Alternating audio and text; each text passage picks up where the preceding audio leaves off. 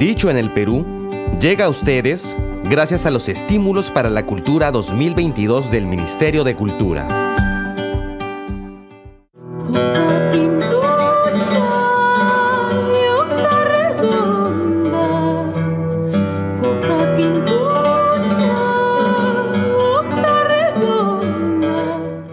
Yo no soy un aculturado. Yo soy un peruano que orgullosamente, como un demonio feliz, habla en cristiano y en indio, en español y en quechua. José María Arguedas en octubre de 1968. Hola, te saluda Luis Enrique Cam.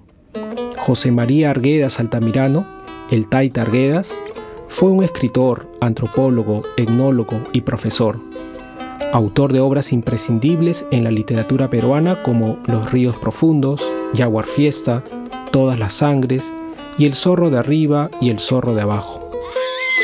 Nacido el 18 de enero de 1911 en Andahuaylas, fue el segundo hijo del matrimonio de Víctor Manuel Arguedas Arellano, natural del Cusco, y de doña Victoria Celestina Altamirano Navarro, natural de Andahuaylas, ambos de la pequeña burguesía provinciana. Por el cargo de juez de primera instancia, su padre fue trasladado a Ayacucho cuando José María contaba con un año de edad. Empieza así su peregrinar, signo que marcaría su infancia y madurez. Repentinamente falleció su madre de colerina.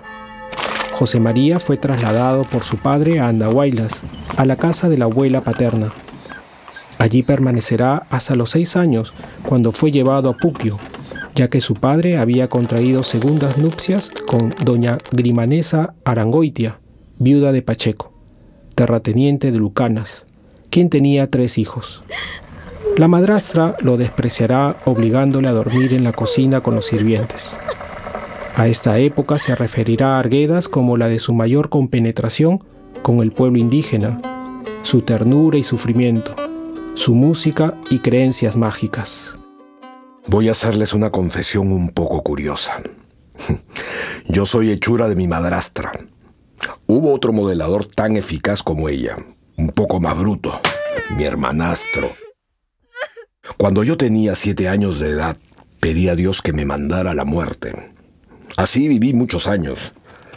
Cuando mi padre venía a la capital del distrito, entonces era subido al comedor, se me limpiaba un poco la ropa, pasaba el domingo, mi padre volvía a la capital de la provincia y yo la batea, a los piojos de los indios.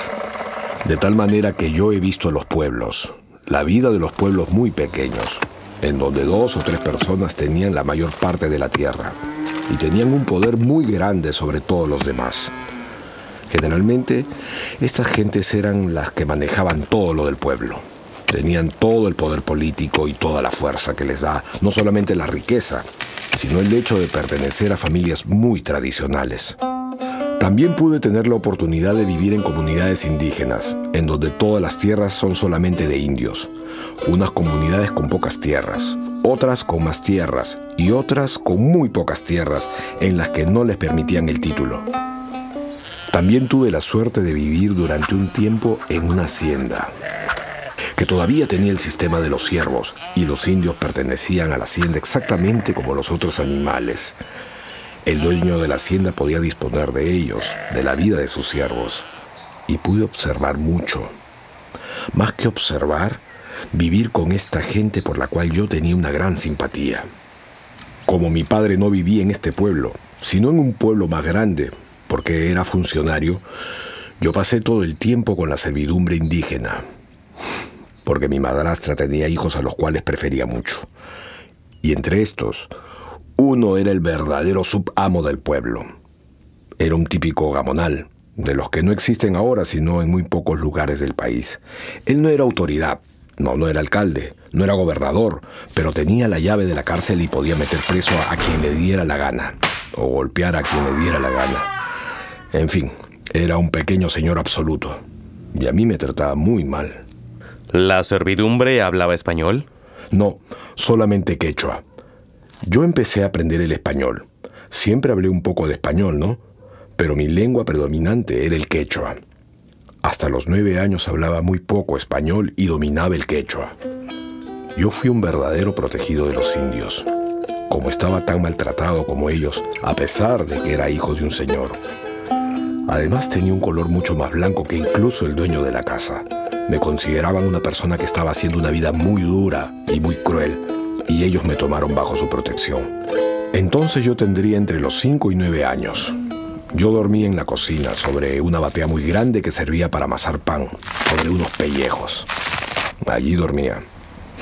Y le servía al señor, que era el hijo mayor de la casa, 13 años mayor que yo. Le traía sus caballos de campo. Luego cuidaba a los becerros. Traía leña en la mañana de la montaña para la cocina.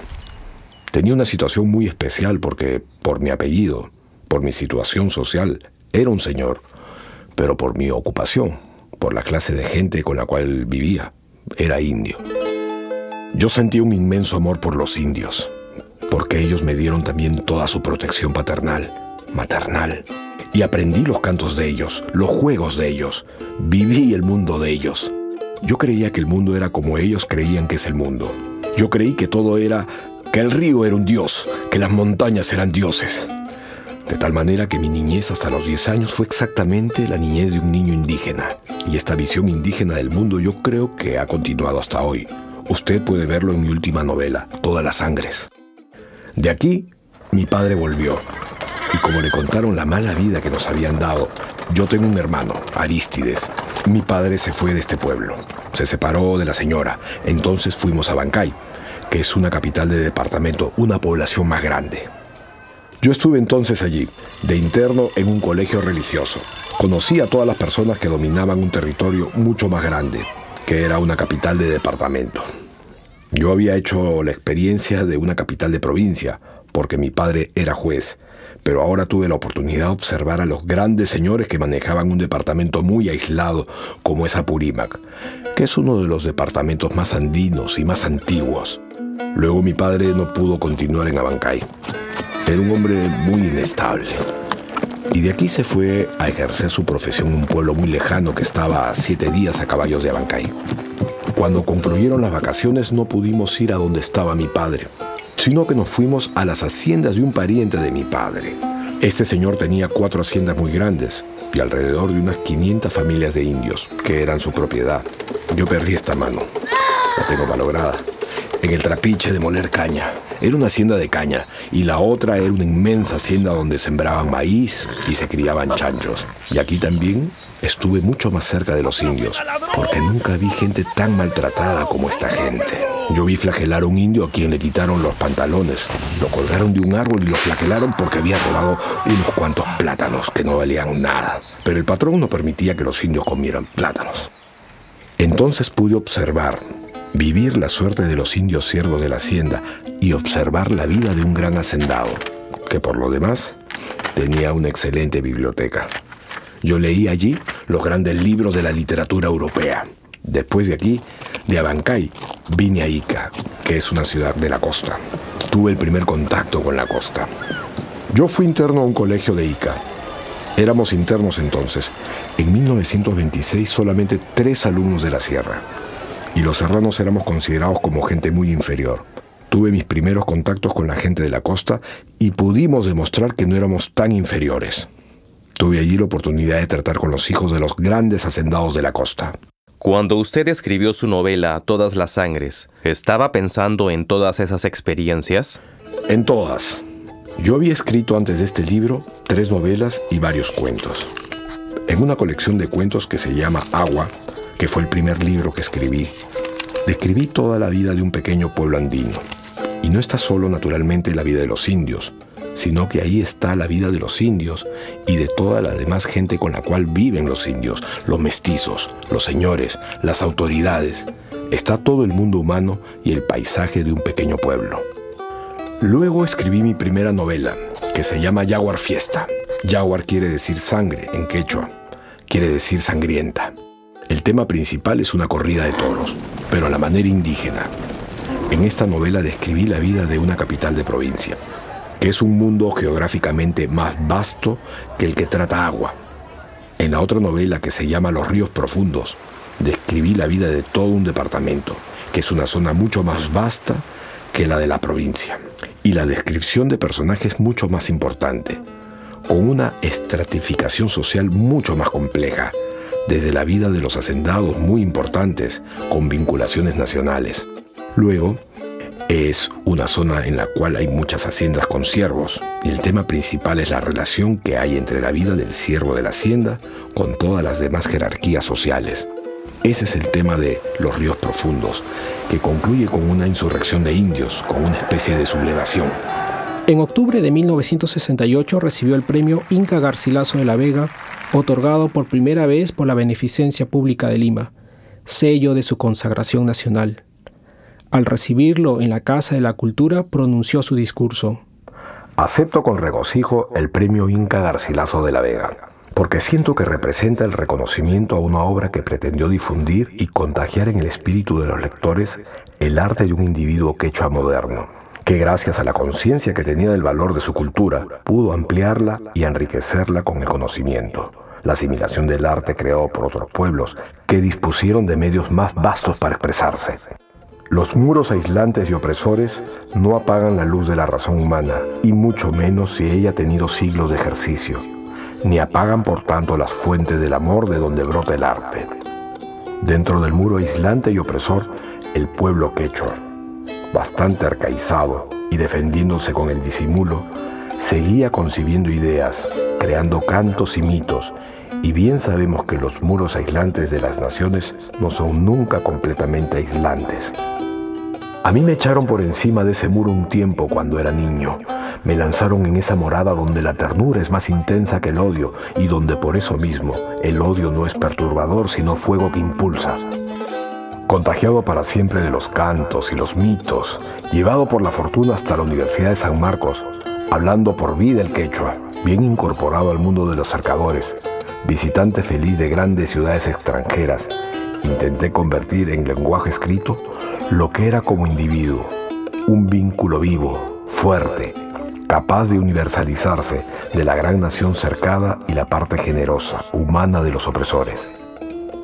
El vínculo podía universalizarse, extenderse. Se mostraba un ejemplo concreto, actuante. El cerco podía y debía ser destruido. El caudal de las dos naciones se podía y debía unir.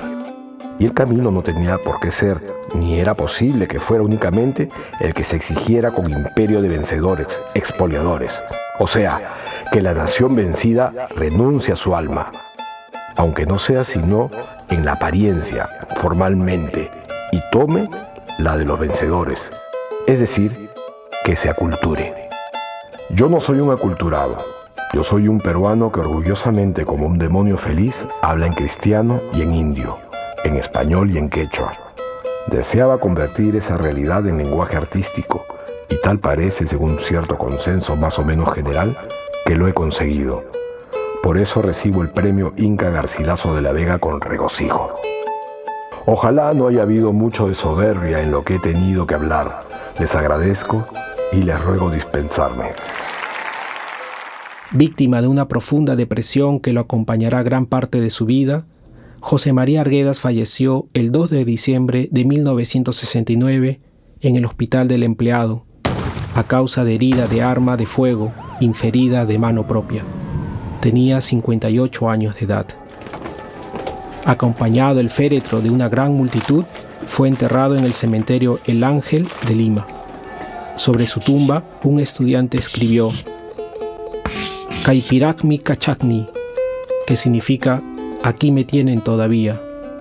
Y así es, la obra del taita José María Arguedas sigue más que vigente entre nosotros.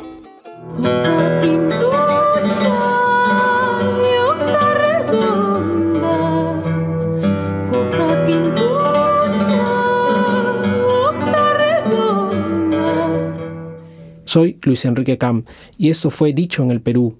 Escucha otros episodios en www.dichoenelperú.pe o en nuestros canales de Spotify y YouTube. Yo no soy un aculturado. Yo soy un peruano que orgullosamente, como un demonio feliz, habla en cristiano y en indio, en español y en quechua. Dicho en el Perú, llegó a ustedes gracias a los estímulos para la cultura 2022 del Ministerio de Cultura.